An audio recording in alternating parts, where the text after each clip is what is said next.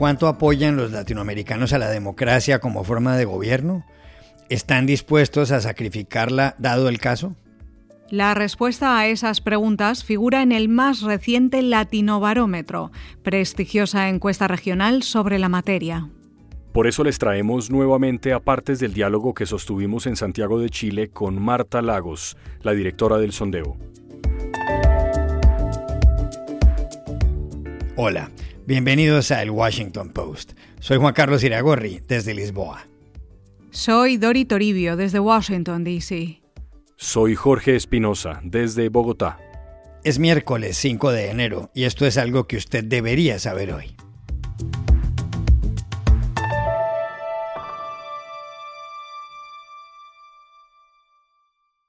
En los últimos años la democracia ha perdido adeptos en América Latina.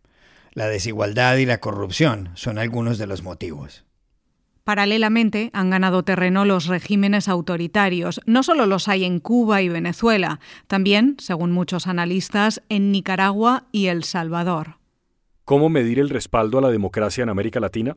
Consultando el Latino Barómetro, un sondeo que se realiza hace 26 años. Por eso llamamos a su directora Marta Lagos, que trabaja en Santiago de Chile. Hoy reproducimos a partes de la conversación.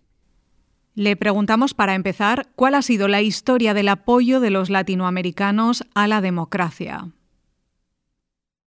La democracia en América Latina evoluciona a partir del año 95, obteniendo sus mejores apoyos en el pasado, entre el año 95 y el año 2000, cuando se produce la crisis asiática. Luego vuelve a tener un periodo de resurgimiento al recuperarse América Latina de la crisis asiática, llegando a un 63% de apoyo el año 2010. A partir del año 2010, lo único que vemos es un declive, eh, casi como una diabetes democrática, a lo largo de la década del 2010 para terminar en el año 2020 en 49%. Es decir, eh, nos encontramos en este momento en uno de los puntos más bajos de apoyo a la democracia que ha tenido América Latina en los últimos 25 años, el momento de más vulnerabilidad durante la crisis económica, la crisis sanitaria de la pandemia. Eso va acompañado, ¿no es cierto?, de una evolución específica de la mayor parte de los países de la región, donde siguen teniendo unos mucho más apoyo que otros, ¿no es cierto? Uruguay está siempre en primer lugar, pero también tuvo su declive. Después viene Costa Rica, Chile y Argentina, que vendrían siendo los cuatro países con mayores niveles de apoyo. Y por otra parte, siempre están al final de la lista los países con menores niveles de apoyo, como Honduras, Ecuador, Panamá y Guatemala, incluido Brasil, ¿no? Y México, que está ahí en el umbral de la vulnerabilidad. Estos son los países más eh, candidatos, uno podría decir, a tener problemas de eh, autocracias o populismos, como es el caso de El Salvador, que ya pasó a ser una autocracia con su actual presidente Bukele. También le preguntamos a Marta Lagos por los principales reparos que le hacen los latinoamericanos al sistema democrático. Bueno, mire, las principales quejas que tienen los latinoamericanos contra la democracia, o más bien dicho, a propósito de la democracia, son, yo diría, tres, tienen tres dimensiones, ¿no? Una es la dimensión del poder. ¿Para quién se gobierna? Eh, los latinoamericanos creen mayoritariamente que se gobierna para unos pocos, el 73%. Es decir, a lo largo de los años, esto no ha variado demasiado y eso es lo impactante. Eh, se cree que eh, los políticos, ¿no es cierto?, usan el poder para ellos, no para la mayoría. Y la democracia es el gobierno de las mayorías. Por lo tanto, hay una queja central, muy eh, profunda respecto del uso del poder.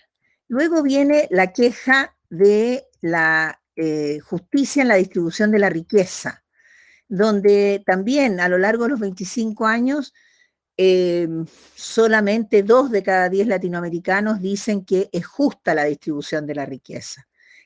8 de cada 10 latinoamericanos dicen que no es justa. Y esto muy parejo en todos los países. No hay ningún país que considere mayoritariamente que la distribución de la riqueza es justa.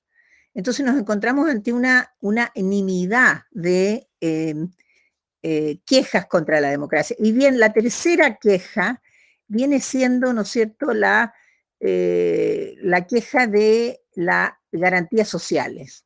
No hay garantías sociales, no hay igualdad ante la ley. ¿ah? La gran mayoría de los latinoamericanos no consideran que hay igualdad ante la ley. Esto, esto también es muy mayoritario en todos los países de la región, por supuesto teniendo siempre Uruguay como el ejemplo modelo que se comporta de mejor manera y que tiene más igualdad ante la ley. Sin embargo, tampoco es mayoritaria la igualdad ante la ley en Uruguay y es del todo deficiente en, los gobiernos, ¿no es cierto?, que tienen menos apoyo a la democracia, que son los ya mencionados.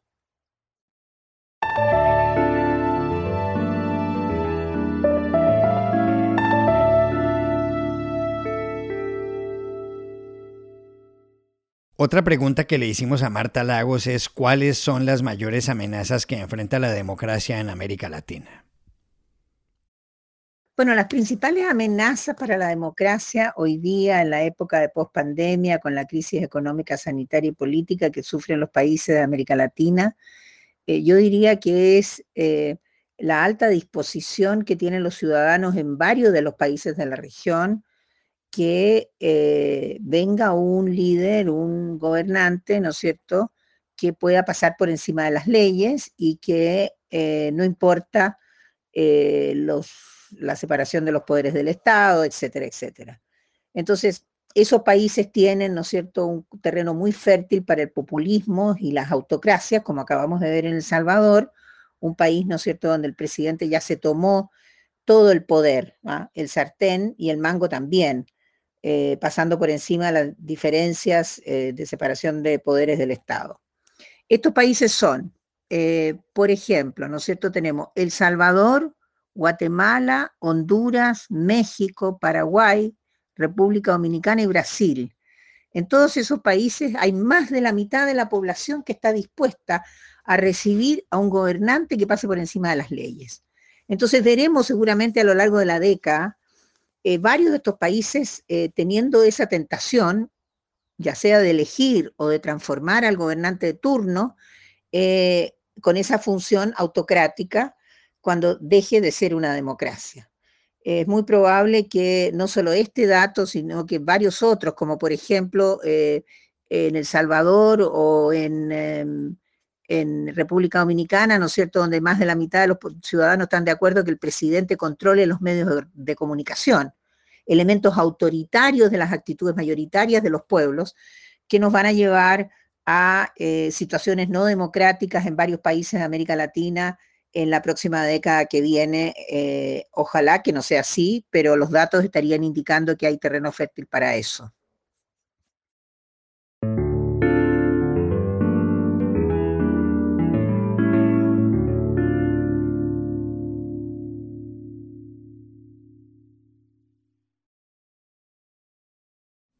Por último, le preguntamos a Marta Lagos por las demandas que formulan los latinoamericanos a los gobiernos democráticos.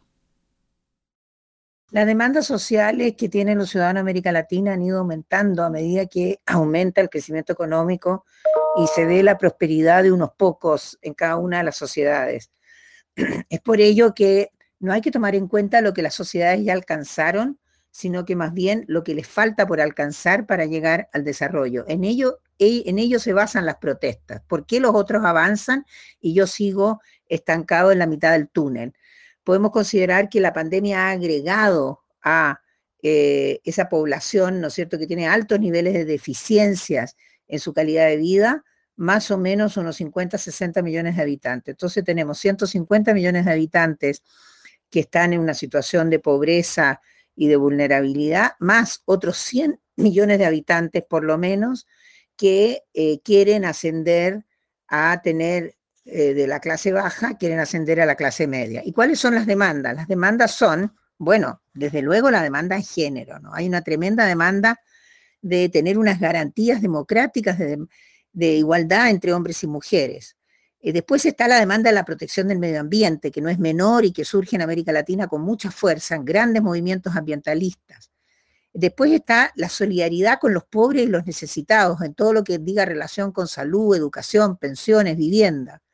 Está el tema de las garantías sociales, es decir, cuando una persona se cae y pierde su empleo, cómo el Estado lo sostiene hasta que esa persona se pueda volver a parar, ¿no?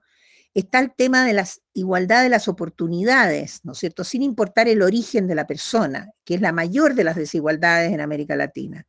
Está el tema de la protección contra el crimen, la seguridad ciudadana, que no es un tema de derecha, es un tema de la democracia.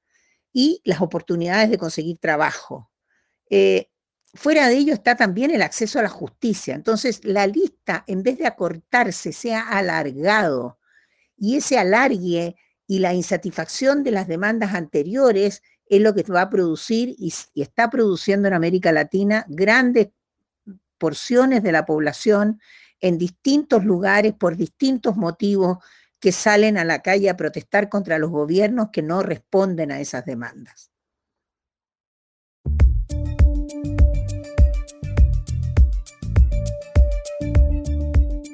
Y aquí termina el episodio de hoy de El Washington Post, El Guapo.